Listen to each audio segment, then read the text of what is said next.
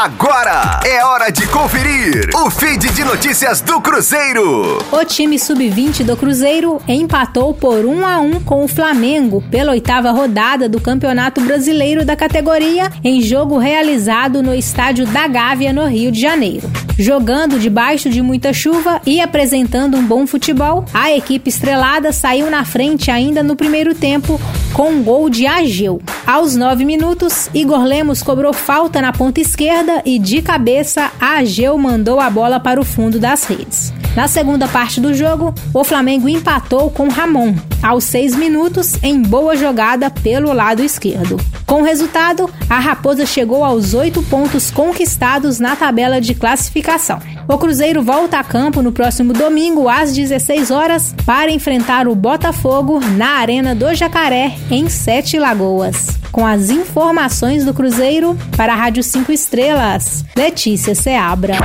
Fique aí! Daqui a pouco tem mais notícias do Cruzeiro. Aqui, Rádio 5 Estrelas.